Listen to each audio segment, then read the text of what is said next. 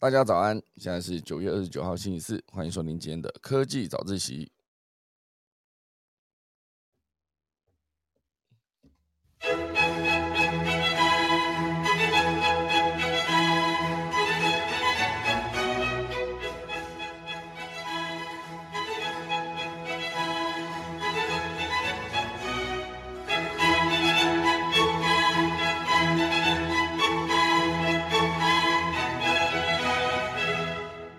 好的，今天科技早自习来跟大家分享第一大段呢，会是 YouTube 的年度趋势分析。好，这里面就是包含这一整年度关于 YouTube 的使用上面，比如说台湾人在看 YouTube 的时候，每天其实已经平均超过八十五分钟哦，每天八十五分钟其实非常的长啊。那这一次呢，这个随着短影音的崛起，哈，YouTube 的全球平均每天都有三亿次的观看次数。就是它的 YouTube Short 的短影音。那现阶段这个所有的数据呢，都可以看出我们台湾人在看 YouTube 的趋势洞察。等下来跟大家分享。第二大段会跟大家分享，就是关于 AI 制图的假照片，就是包括之前的安倍国葬，然后还有静冈风灾等等，我觉得全部加在一起，这些 AI 制图的灾情伪照片为什么会快速传播呢？我等下来跟大家聊聊这个好像非常严重的问题。那第三大段呢，会跟大家聊到，就是，呃呃，祝融号，好，这是中国发射的火星探测车，好，就它曾经就是在火星上面探测了很久，得到一个拥有大洪水，好，曾经有大洪水。等一下我们钟声过后，开始今天的科技早自习喽。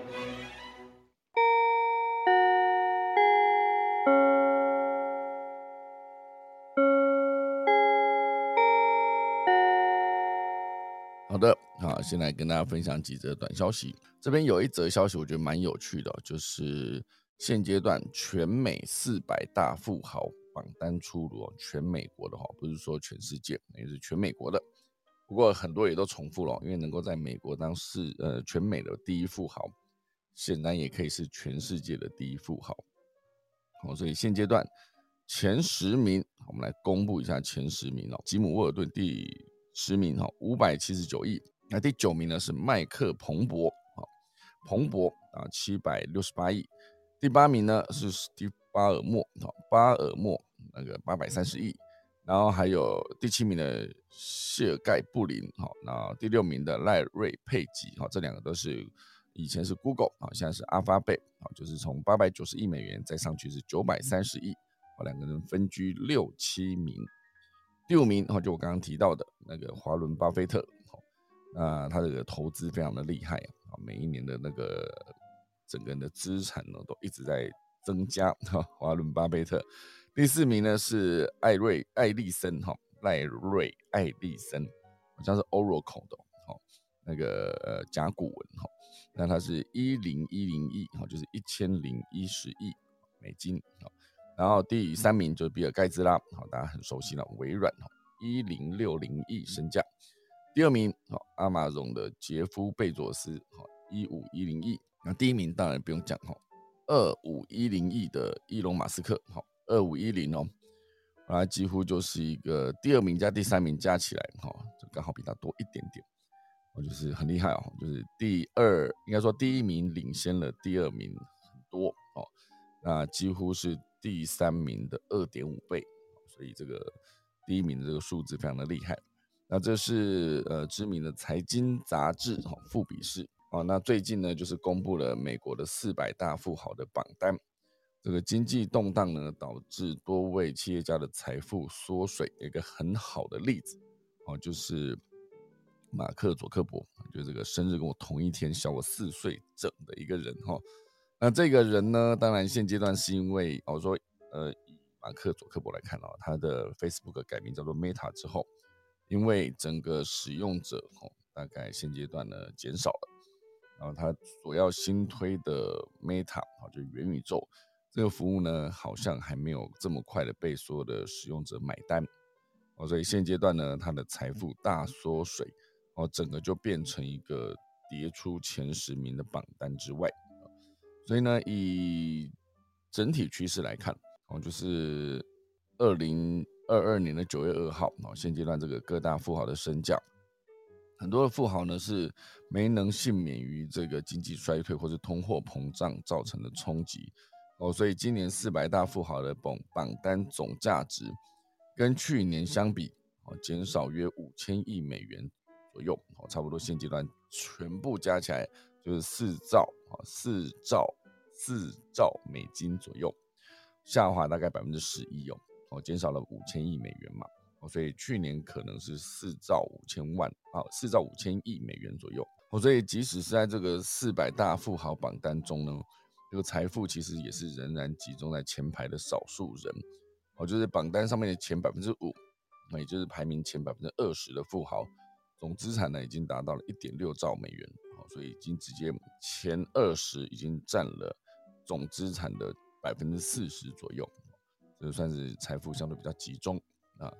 这个富比是现阶段有统计出哦，啊，这是从二零零八年金融风暴以来，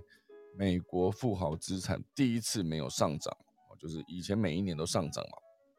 我从二零零八年到那个二零二一年，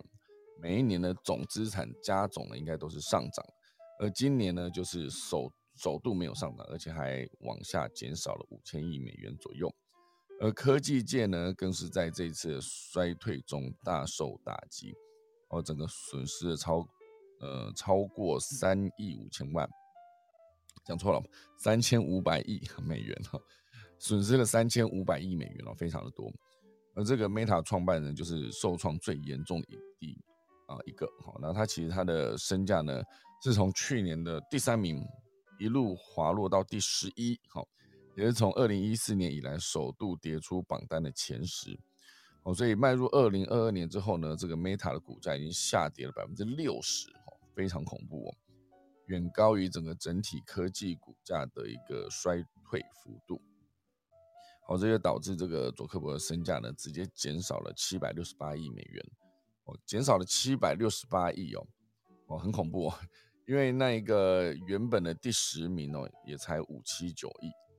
那第九名也是七百六十八亿，呃。这个马克·佐克伯他整个衰退减少的就已经七百六十八亿美元了，非常多，所以难怪他去年是第三名哦。那今年这样算起来，应该是也是五百多亿哦，身价五百多加七百多，应该就是一千二嘛。哦，所以原本去年真的是排在伊隆·马斯克跟杰夫·贝佐斯之后，那甚至还在比尔·盖茨之前哦，所以。以这个呃马克·佐克伯，他其实算起来是非常衰退，非常的严重。好，那当然来聊聊第一名哦，就是伊隆·马斯克，他其实登上全美首富，那身价就是逆势上涨，比去年还多了六百零五亿美元，达到了二五一零亿。他的身价上升呢，是由于去年跟去年同期相比，特斯拉的股价上涨，以及 SpaceX 过去一年呢陆陆续续的融资。哦，使得它的估值啊，估值水涨船高，达到了一二五零亿美元以上，哦，所以就超越了贝佐斯，成为四百大富豪的榜首。那这个贝佐斯呢，也是从二零一七年首度登上这个四百大富豪的榜首之后，第一次被超越。二零一七一路到二零一八、一九、二零二一，哦，这四年，哦，这呃五年来，哦，就是首次被超过。因为亚马逊的股价跟去年同比呢，也是下跌了百分之二十，哦，所以现在在提到这一些呃身价的部分呢，当然以去年十一月伊隆马斯克身价是一度达到三千亿美元，哦，三千亿啊，就比现在的二五一零亿还要再多哦，就是差不多五百亿左右，哦，所以现阶段呢，他后来因为特斯拉的股价下跌，所以马斯克。收购这个 Twitter 风波呢，也一直在下滑，啊，就是身价下跌，就跌到了二五一零亿，啊，但是依然稳坐美国首富的位置，哦，所以当然这个非常厉害，说一个人可以把一间公司做好，哦，其实就非常厉害。那马斯克算是做好了好几间，就从他的特斯拉开始，然后到他的 SpaceX，哦，两边都分别有很庞大的进展，哦，就是 SpaceX 是一直发射它的低轨卫星，把 Starlink 呢。呃，建制的越来越完整，那包括它的特斯拉也是哦，各地都持续有它的超级工厂在生产它的特斯拉，然后也有各地都持续在建制它的超级充电站，越来越多人呢也愿意去在电动车这个选项里面去选择特斯拉这个领导品牌。哦，所以这所有的身价的上涨呢，一路到最后，就是伊隆马斯克现在就是全美四百大富豪的第一名，哦，非常厉害哦，二零二二年的全美四百大富豪第一名。哦，所以嗯，这就是其中一则要跟大家分享的短新闻。啊，另外还有一则短新闻，我觉得也蛮有趣的，哦，这相对比较轻松一些。哦，这是一个特种作战的一个新利器，哦，就是美军现阶段呢。将测试这个电动无人水上摩托车，电动无人水上摩托车。那当然，呃，这个水上的电动摩托车现阶段呢是一个本来是可以人去骑啊，但是它现在就可以改装成人操作的模式。哦，这对美军来说是非常的有用，因为它的整个呃动力已经从传统的引擎呢改成了电。电池动力驱动，哦，所以就一改传统水上摩托车航行时过大的噪音，这个安静行驶的特性呢，也引起了美军的注意啊，因为所有的特种行动呢，大多需要隐蔽它的行踪，好，所以以前这个水上摩托车非常大声嘛，一向不受到特种部队的喜爱。你想想，出一个任务，哦，就是要偷偷的接近敌人。我觉得你很高调的骑一个水上摩托车过去，总觉得后面还可以载一个妹子，哈，不知道为什么，明明就出任务，可没办法，水上摩托车就太像，就是我们的那个海边会去玩的东西，哦，骑那个水上摩托车，哦，穿了一个救生衣，这样，后面载了一个比基尼妹子，然后要出出任务，你想看是像话吗？呃，其实原原因并不是后面载人啊，当然出任务是不太可能载一个妹子，不过。你真的在接近敌人，想要很安静的去有杀他个措手不及的时候，那水上摩托车那哼 那很大的声音嘛，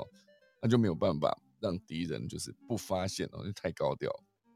哦，所以之前的特种部队通常都不会使用这一个感觉很娱乐的一个水上摩托车。所以呢，现阶段这个透过新式电力驱动的技术，哦，这个最新版本的这个呃 T 三 MP 三 ST。它其实是一个风暴啊，风暴就是 T 一 M P E S T 哈，这个呃名称呢，它把所有的一翻过来改成三哦，A B C D E 的一嘛，然后把它左右翻转之后，它就变成三哈，所以它就变成了 T 三 M P 好，然后三 E S T 这样，就是它现阶段的这一个品牌啊，这是它的新创公司嘛，它旗下有一款就是 Maverick G T。SKI 哈这一款那个水上摩托车是电动的，就受到了美国国防部的国防创新小组的青睐。那于近日呢已经签署合约，并且共同测试这一项产品作为特战跟我们的搜救载具的潜力，并且将尝试把这款水上摩托车呢也可以改装成无人的模式。那因为这一款它是搭载了一个五百五十匹马力的电动马达哦，所以搭配一些扩充。扩充模组甚至可以成为小型的快艇，让四个人同时搭乘，续航力还可以达到三到五个小时哦，其实非常的久。啊具备这个快速充电的模组，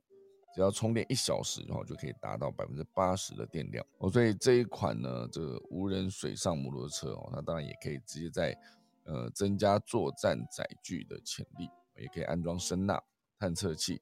然后还有摄影机跟雷达等装置，成为有效的无人水上载具，来增加任务的弹性。哦，所以现阶段美军在测试各种电池动力的载具选项，包括它的呃布莱德雷步兵战斗车，啊这个 M2 的，还有我们的太阳能无人机跟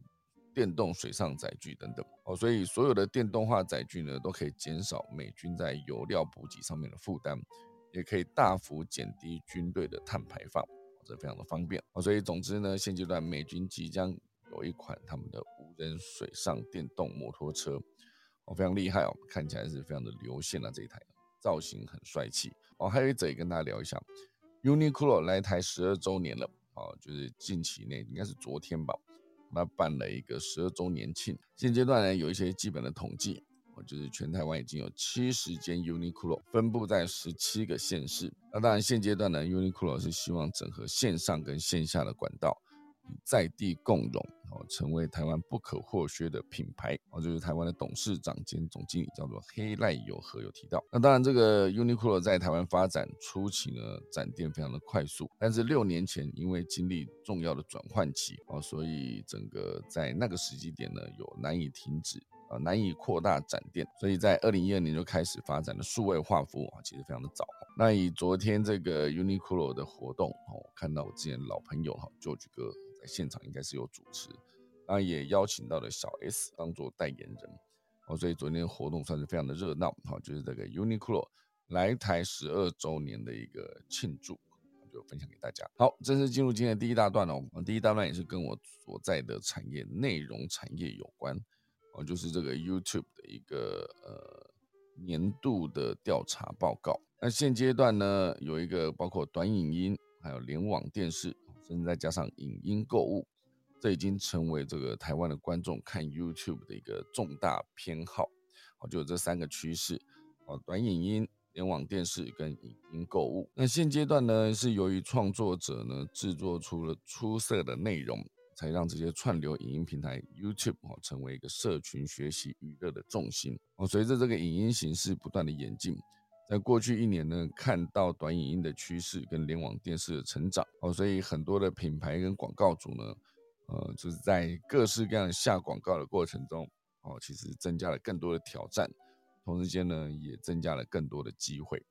因为所有的挑战都伴随而来就是机会嘛哦，所以在二十八号举办的 YouTube。二零二二年的 Braincast 一个年度盛会，就揭晓了一系列的数据跟台湾观众对互动多元内容的偏好哦，所以这个里面有几个呃趋势哦，大概就是短影音的快速崛起，因为短影音相当受欢迎了，这个 YouTube 的 Shirt 哦，就是在全球平均有三百亿啊，每天哦三百亿个观看次数，每个月有十五亿的登录用户。所以像他这个短影音算是操作的非常的厉害，尤其是跟一些呃有名的名人哦，像是这个 BTS。防弹少年团哦，他就有一个 hashtag 啊，就是买 BTS Story 哦，所以这个 hashtag 就迅速的风靡全球。那当然以台湾来看，有越来越多的艺人开始创作这些短影音跟粉丝互动。比如说歌手周兴哲呢，他就发起了一个 hashtag 说太多手势舞啊这个挑战。还有周杰伦呢，也拍了 shirt。好，就是随着影音内容越来越多元嘛，短影音变成一个探索新内容的工具，而年轻人呢也会优先使用这个短影音去寻找内容，进而观看长影音。啊，但我自己在看的过程中，还是觉得这个 short 的它的后台的 AI 数据统计可能没有抖音这么精准。哦，所以在看内容的时候，很多时候依然是就有点像是呃 IG 的 Reels 一样，它就是一直推送一些感觉好像很多人会喜欢，很多人会看。的内容，可是并不是针对我这个用户去做推荐，可能还需要一些时间才能做到更精准哦。对我来说，好，那当然以 YouTube 现阶段呢，它已经成为所有人生活不可或缺的一部分，那触及的观众群呢也持续的扩大，哦，所以这是他们的大中华区的行销资深总监就指出说，今年六月 YouTube 已经触及了超过一千八百万名十八岁以上的台湾观众。相当于十八岁以上人口的九成啊，因为毕竟台湾也才两千三百万人嘛。而观众的不同收视习惯，就是带来刚刚提到的三大趋势哦。短影音快速崛起，啊，这已经讲过了。第二个就是网络的串流大爆发啊。第三就是购物是随时有可能发生的。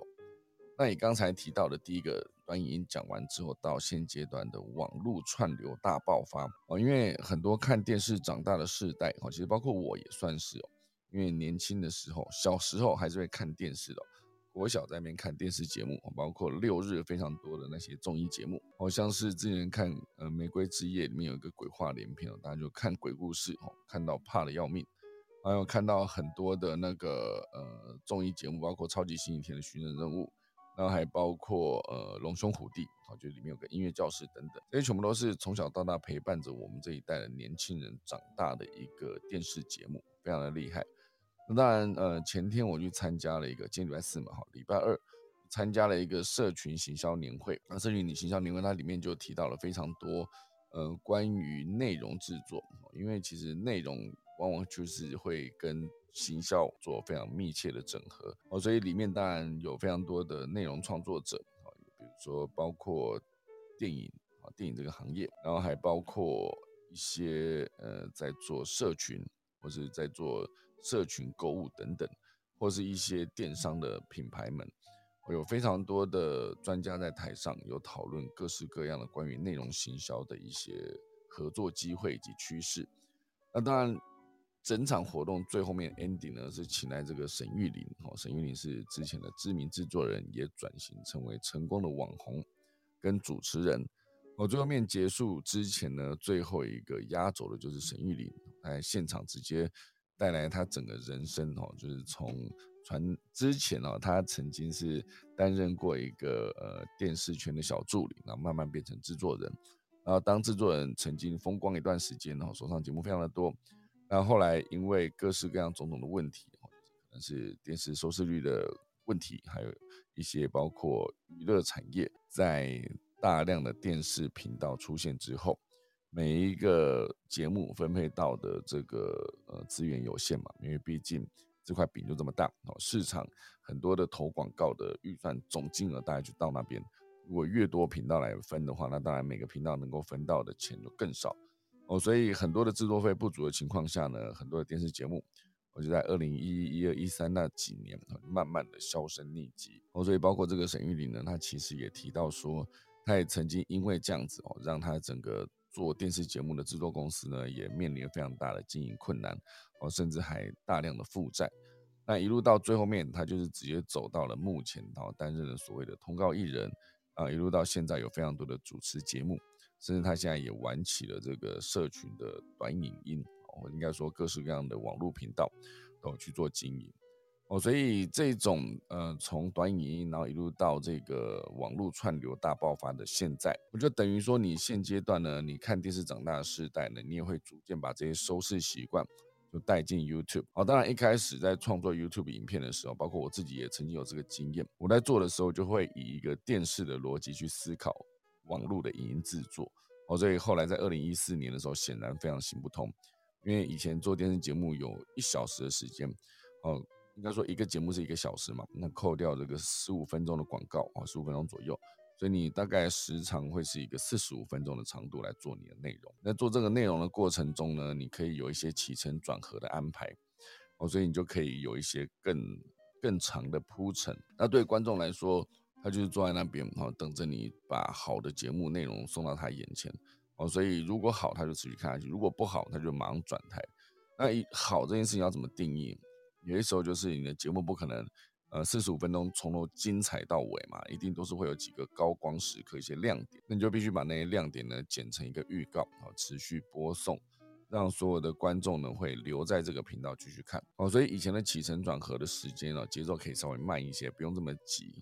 可是，一旦切到网络上面的时候，它其实一开始哦，以这个影音越缩越短的情况下，它其实应该会是一个呃更紧紧凑的节奏，甚至节目内容也不需要长，因为以前那个节目不太长的情况下，对观众来说，很多的完播率都可以做到比较高，我可能就是个两三分钟，就像最终我在做影片哦，应该说二零一六年做到空姐忙什么时候，大概就是以一分钟、两分钟、三分钟这个长度。去做，然后就会尽可能把那个节奏加快，然后对观众来说，他就会觉得说，哎，我投资这个时间哈，因为很多的影片不好看嘛，在看到不好看的影片的时候，其实你会觉得很气，因为感觉被骗。哦，所以呃，以一个两三分钟的内容对所有的观众来说呢，他可能会觉得，哎，如果真的不好看，大概也就是两三分钟，损失没有这么大。哦，所以就造就了二零一六年那时候这些短影音，包括我做的空气盲什么，都可以得到非常热烈的回响。哦，所以以一个把呃收视习惯呢带到联网电视上面看的这个时代来看，呃，现阶段当然很多 YouTube，你他用一些 YouTuber 哈，他拥有很大量的订阅粉丝的时候，他其实就有机会再把这一个节目的内容做深做长，因为对这个创作者来说呢，按下订阅的这群观众哈，显然要变得更死忠嘛，他就会想要看你把一些内容做好，好像我之前看老高，老高跟小莫。他们这个频道呢，其实长度长就是往往就十几二十分钟，真的还有最长的到三四十分钟的哦。所以这个很长的内容你还是可以把它看完，因为毕竟老高在讲任何内容的过程中呢，其实口齿清晰嘛。其实有他跟小莫两个的互动，也会让所有的观众看起来会觉得，呃，这个节目非常流畅好看。诶，甚至他有一个细节的重点，我觉得包括他的音乐的使用，其实也是哦，会在一个背景当一个半半淡淡的一个存在，哦，就是有些时候就是他在讲一些比较惊悚的时候的内容的时候，他就会有一个相对比较惊悚音乐淡淡的铺陈在后面。然后有些时候呢，当那个小莫开口讲他其实会比较好笑嘛，哈，这个好笑的内容呢，他就会放另外一个音乐，哈，来搭在这个中间，来当做是这整个节目这么长的一个内容的一个段落，哦，所以这个小莫这个部分讲完之后呢，哎，继续认真讲的时候，又继续回到那个稍微比较震惊的音乐，也不能用震惊来形容，应该怎么说呢？我觉得他呃老高的所有音乐呢都。找的非常非常的好，都不会太强，可是也不能不存在，哦，所以这个找衬底音乐是非常重要，因为有些时候它的衬底音乐呢会是一个非常重要的让观众有印象的一个音乐，哦，甚至他到了片尾，哦，片尾的那一个先从一个 嘿开始的一段音乐就很欢乐嘛，当做一个 ending。那个 ending 那个音乐反而会让你想要再继续看下一支，因为他在跑那个嘿那个音乐的时候，他其实还有下一支影片的连接的推荐，你可以直接点嘛，好，而且他定的题目也会让观众非常的好奇，哦，非常的想看，哦，所以总之呢，这些网络串流的大爆发，哦就是把影片内容做短，然后一路到现在你足够多的订阅可以做长，哦，所以现阶段呢，以今年来统计，呃，台湾人每天观看 YouTube 的时间呢，已经平均超过八十五分钟。最多人呢是选择在晚上八点到十一点的黄金时段啊来去看 YouTube 的电那个影片，而且还是透过联网电视去收看哦。哦，所以现在很多的节目其实都会呃在呃电视上面首播，然后再移到网络上面啊，甚至现阶段甚至还有那种同步直播的状态哈，就是我在电视上面播的过程中，我的网络其实也是同步上架。或者是就是差个一小时，首播结束之后呢，在网络上面就是放上整个档案，我就会让观众非常的期待。我觉得这个网络串流大爆发是这个逻辑哦，电视还是很大，只是电视上面播的内容也许不再是有线电视那条线拉进来传到电视上，而是很多人可以用各式各样的，我可以用手机投影，或是直接用那个比如说 Apple TV 它有内建 YouTube 的一个城市。PS4 啊，也有内建 YouTube 的城市等等，这些都有机会让你直接在网络上面呢去看 YouTube 的影片。好，好，这是一个网络串流大爆发。那以第三个趋势来看呢，就是它的购物随时发生这件事，因为这个平台上面好已经拥有越来越多的产品开箱跟使用教学，或是各式各式各样的评测以及推广的影片，让 YouTube 呢现阶段已经成为购物者啊，应该说消费者。购物旅程已经非常关键的一个部分。哦，所以根据这个易索普啊，就是 IPSOS 啊，它是一个调查，百分之六十二的观众呢是同意 YouTube 帮他们决定要买什么，Z 世代甚至是认为 YouTube 是最能帮助他们做出购物决策的影音平台，而且有百分之八十四的观众认为 YouTube 影片中的广告哦有助于认识新品牌或新产品，八十四对 YouTube 影片中的广告。有这么认同，就是了，是不是？啊，这个东西我自己个人呢有一个问号，因为对我来说，YouTube 影片中如果它是插入的广告，这对我来说是非常干扰的。我是恨不得就是有一个就是呃会员订阅，直接把那个广告取消掉。好，所以 YouTube 现阶段呢有一个 Shoppable 啊，就是 S H O P P R A B L E 的 A D S 哈，就是正式升级为呃 YouTube 影片可以变成一个虚拟店面。你可以直接增加更多的购物功能，哦，所以如果直接在影片上面购物啊，比如说啊，刚刚小莫近期就开放限量预购五岁抬头的 T 恤啊，这就是他们现阶段有一个流量变现的模式。当然，以老高来说，他直接在做影片的点击拆账来看，其实已经是至少五千万台币拿到手上，我觉得，因为他的点击总次数非常的高嘛，哈。哦，所以以这个 YouTube 的整个的昨天办的这场年度盛会，它就是集结了非常多的创作者、品牌主跟广告商共襄盛举。然后呢，开场直接找来贺龙、伯恩跟乔瑟夫，然后并由张志奇呢来揭露年度广告大赏的优胜作品，然后就可以看到 YouTube 的影音跟广告的趋势脉动，非常有趣哦。哦，所以以 YouTube 这个频道来看，应该说这个平台来看。观众收看，因为台湾收看观众的呃比例非常的多，然后有非常多有可能变现的环节，哦，所以就吸引了非常多的品牌厂商，好，就像昨天雅诗兰黛的品牌经理啊、总经理，还有力杰时台湾的行销部长，都在活动中直接分享了他们的内容，哦，所以甚至还整个有主办单位揭露了这个年度广告大赏的优胜作品啊，好几支，好。所以这几支哦，我觉得我今天应该也去看一下哦，就是把这个所有的内容看完，才能没有呃，就是脱离这个趋势的感觉。毕竟感觉好像是还是要一直在紧扣着他们为什么能成功这件事去做思考。好，今天第一大段哈，关于 YouTube 的内容这件事情有一个趋势的分享。那第二大段呢，会跟大家聊到就是。呃，关于 AI 的照片，好这件事情，因为前阵子才在聊到说 AI 的那个画家，好做出的作品，其实严格说起来，并不是一个画家在那边画，而是你输入你想要的关键字，然后这个 AI 呢能够自动判断跟生成一些属于你讲出来的情境的照片。那这种照片整个加深了整个创作的，应该说简化了很多创作的难度。毕竟只要能够说，然后还可以讲出风格等等。它都有机会直接给你一个正确的内容哦，所以 AI 可以拿来画图，还可以画画创作。当然，AI 也能够做出一些照片，让更多的消息呢在网络上面啊，比如说你想要做一个假消息，OK，你就合成一张合成一张照片，AI 绘图的假照片。我这边就有一个案例，我就是前阵子呢，就是呃，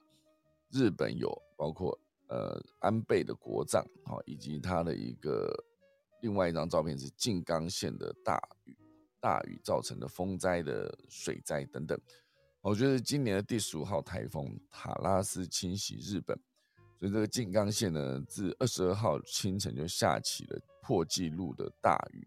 二十四小时的累计雨量超过了四百毫米，至少造成两人死亡的一个重大灾情，而且还引发了土石流、河水暴涨等等。哦，所以到二十八日为止呢，就昨天哦，静冈市仍然有六万户为自来水厂进水口遭堵住而处于停水的状态。哦，所以这个时候就呃在推特上面流传了个 AI 绘图变造的静冈风灾的假消息。哦，所以这个二十六号，这是在二十六号啊，在日本的推特上面有一组宣称以空拍机拍摄的静冈水灾的图片。就在网络上面快速传播，甚至得到了数千则的引用跟转推。这个发文者统计呢，整个曝光次数已经超过了一千万次。我觉得他做了这个淹大水的假照片。然而，这一组从凌晨四点三十九分发布的照片大量传播之后，哦，就有声音质疑说，这会不会是 AI 变造？因为理由是上空俯瞰的拍摄角度，尽管拍出建筑物跟土地。跟水淹没的样子，但是泥流的流动跟一部分的建筑物看起来非常的不自然，所以呢，呃，这张照片发布十二个小时之后，就是早上啊凌晨四点三十九分发布嘛，哎，十二个小时之后的下午四点，发文者就道歉，坦诚呢这个图片是使用这个 Stable 啊 Diffusion 这个生成的一个影像，简单说就是做了一张假的图，而且他也道歉的内容就有提到说我制作这个假图的理由没有什么特别的目的。好，原本也没有想到这么容易就传播开了，看起来非常的正常的道歉。但是他讲到后面还话锋一转，哦，就是被骗还转传的人，还有那些一边讲很明显有问题啊，假装没被骗的被骗的人，你们这些笨蛋活该被骗。哇塞，他写的这一段造成了非常多的争议。好，所以这一次呢，这个假消息的传播事件发生在这个重大灾害期间，立刻就引起了日本政府的关注。哦，就是呃，日本的内阁官房长官哦，松野博一在二十七号的记者会当中也发表了评论，对于这个塔拉斯，也就是台风十五号所引发的灾害，哦，他们呃有说明到，应该要防止流言蜚语造成这个社会混乱，哦，所以这个假照片这件事情呢，我觉得影响非常的大。那另外一块呢，就是关于安倍国葬。哦，就是现阶段这个呃，比如说政治人物的推特，或是在讨论安倍首相的国葬的推文话题下，其实也充斥着这个静冈风灾图片的网友的洗礼。好，所以以这一个呃国葬当天哦，静冈县的川胜平太知事跟静冈市的田边信勇市长双双缺席了典礼。好，所以现阶段看起来哈，这些照片。只要是能够引起一些呃大量的讨论，好，就比如说静冈淹大水这件事情，虽然这个创作者之后是有道歉，以及有说他其实看起来非常的假，但是他其实其实也直接呛明了，就是觉得假你却还转推的人哦，这件事情呢，就等于是一个会让假照片直接大量传播的一个状况。所以我觉得这件事情呢，现在是发生在日本啊，之后有没有可能发生在台湾呢？我觉得也是难以避免了，因为在一些重大灾害期间。哦，比如说之前啊，台湾大停电，哦，大家就去思考说，哎，为什么会突然停电？而且停电的范围竟然是这么的广啊！因为之前有提到南电北送嘛，哦，所以这个电力一停是停非常大范围的面积，全部都没有电。哦，大家会非常好奇跟上网去研究。如果在这个研究过程中呢，在这个当下有一个有心人士，他可以创造出一则，比如说，他就直接。呃，虚拟一张哦，就是电塔被攻击，或者电塔因为交通意外，我就比如说把它撞的一个呃倒掉倾斜或是断裂。这张照片一旦发下来，在所有人都上网去搜搜索为什么现在会停电的这个过程中，那个热点新闻时事嘛，所以它就非常有可能会传播开来。再有第一个人去传了这张照片，说哦，原来是因为这一个交通的事故，或是一个某个大火等等。哦，就是或是一个自然天灾，就是你敢相信吗？这次因为被雷打断了我们的这个电塔，然后就附上一张就是被雷打断的电塔，然后底下再写上什么，包括中华电信全力或者台湾电力公司全力抢修中，大家就会觉得是真的。就因为那时候刚好是热点新闻，大家同时间遇到这个状况嘛，所以在这个这么热点的状况下呢，这一则消息就非常有可能被大量传播，而且会有非常多的人是没有办法第一时间去验证。哦，所以很多时候，包括不要说普通老百姓，很多的记者也没有办法第一时间验证，他们就必须抢那个即时头条，因为先抢就先赢嘛，就更多人关注。所以大家为了抢这个，最终呢是失去了这个验证的机会。哦，所以我觉得这个状况不是太好。那大家如果是想要让之后的呃人生呢变得更不被骗，可能就需要花更多的时间哦去。用更多的精力判断任何一则新闻的真伪，哦，如果没有做到这件事，我觉得就很容易成为被骗之外，还直接把那个内容继续往外扩散传递的那个人，哦，显然不是太好。所以这个关于假新闻这件事，我觉得以前是在讲说眼见为真嘛，哦，就是在今年的三月那时候，哎，三四月那时候，因为黄仁勋的 NVIDIA 的一个呃演讲的影片。当然，最后也是被证实哦，黄仁勋根本不在现场，而是这是一个 AI 做出来的一个影片，即可乱真哦。那时候大家就会去思考说，眼见为真这件事情到底有没有可能以后眼见已经不为真了？就是你看了一张照片，有可能是合成的，甚至是包括你看了一段影片，你觉得明明是这个人在讲话，可是那也许真的只是呃用一个软体直接让那一张照片，或是某一个人啊名人啊直接。讲出你要他讲的话，因为那个 AI 都可以直接在你输入文字之后呢，去抓取这一个呃名人的声音啊，去把它建构出一套那个名人的 AI 的重塑的声音系统，然后那个嘴型其实也都对得上啊，所以你直接让你只要把这句话打进去，这个名人都可以直接讲这句话给你听，就是一段影片。那在大家还不了解这件事情的情况下，哦，你就直接去传递这一支影片。就假设他讲了一句可能会影响选情的，比如说，呃，就讲了一些歧视女性的话，那对于女性的选票来说，就当场失去就很严重嘛。好，所以你可以用任何一种方式，透过这个 AI 去攻击任何一个你想要攻击的人，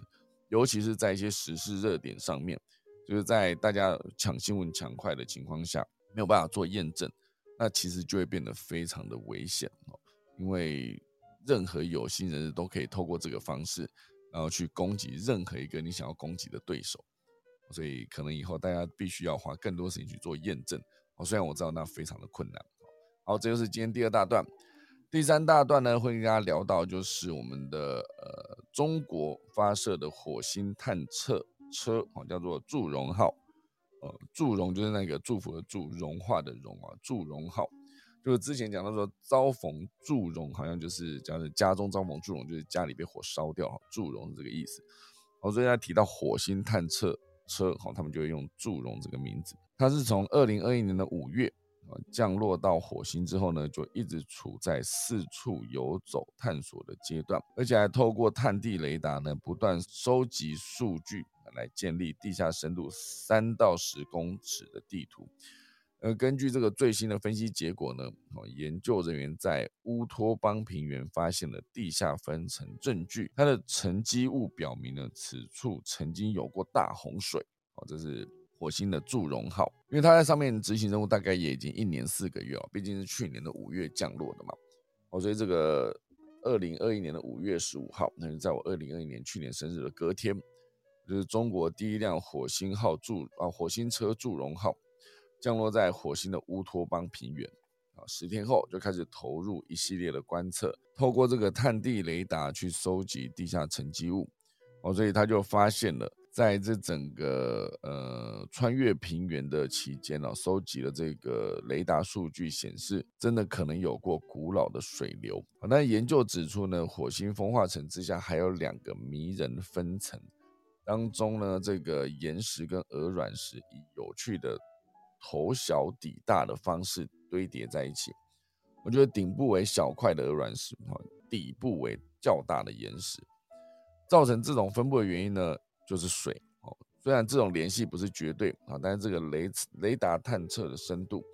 也没有发现液态水存在的直接证据，但水曾经流过这个乌托邦平原的几率非常的大哦，所以才会造成这一个岩石跟鹅卵石的排列方式变得这么特殊哈，就是上面小上面大哦，所以这个呃祝融号的探测团队呢就推测。在这个二十九到三十七亿年前呢，火星曾经被大洪水淹没，导致较重的岩石沉降在底部，较小的颗粒移动到顶部。当然，这个撞击事件或者长期风化作用也有可能发生这种岩石序列。总之呢，就是火星上面到底有没有水，以及它是否曾经有住过人，好这件事情，我觉得有住过生命啊，不要讲人，哦，这里都是待解决的问题哦。我觉得，如果说几千亿啊、几十亿年之后啊，地球上面所有的物种也都消失了，然后有另外一批外星人来探测，就往外往底下地底开始挖，挖到非常多的塑胶垃圾，就说啊，原来人类 曾经存在过，就是留下这么多根本不会呃化解哦，就是的那些垃圾哈。好，总之就是今天的科技早自习几则消息，那准备来聊农民力。今天是九二九，农历的九月初四。今天以祭祀跟扫舍，然后祭破土安葬修坟嫁娶迁徙入宅安详出行求财求医上官洞土起祭啊，就分享给大家。准备来打下个钟喽。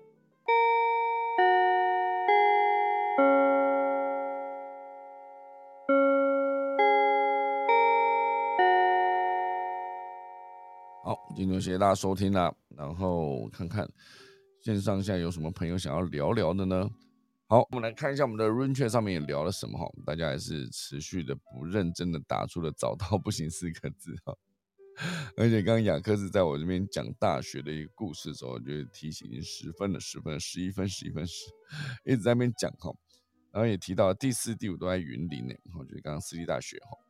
那台湾工业技术学院改制后是台湾科技大学，台北工专改制之后是台北技术学院，再改制为台北科技大学。哦，台北工专就是台北科大，就台科大。那那个台湾科技大学这也是台湾工业技术学院。好，那。呃，也有提到那个 Jim Walton 哦，就是沃尔玛创办人 Sam Walton 的儿子哦，现任沃尔玛总裁哦。所以这个沃尔玛总裁现阶段是一个第几名？就我刚刚讲的前十名的第第第十名的意思，是不是？好，我来看一下哦。哦，沃尔顿哦，所以 Jim Walton 就是那个沃尔玛集团。好，感谢大家的分享啊。还有一个是台北科技大学，简称北科大，然后台湾科技大学简称台科大。感谢分享了，那今天就谢谢大家收听啦，因为时间也来到了八点两分了。最近呢，科技早自习还是持续的分享科技新闻给大家，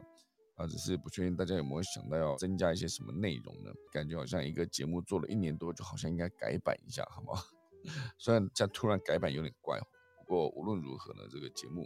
还是会认真继续做下去，好，希望大家以后还是可以持续多多支持。好了，那我就准备再来打一个下课钟喽。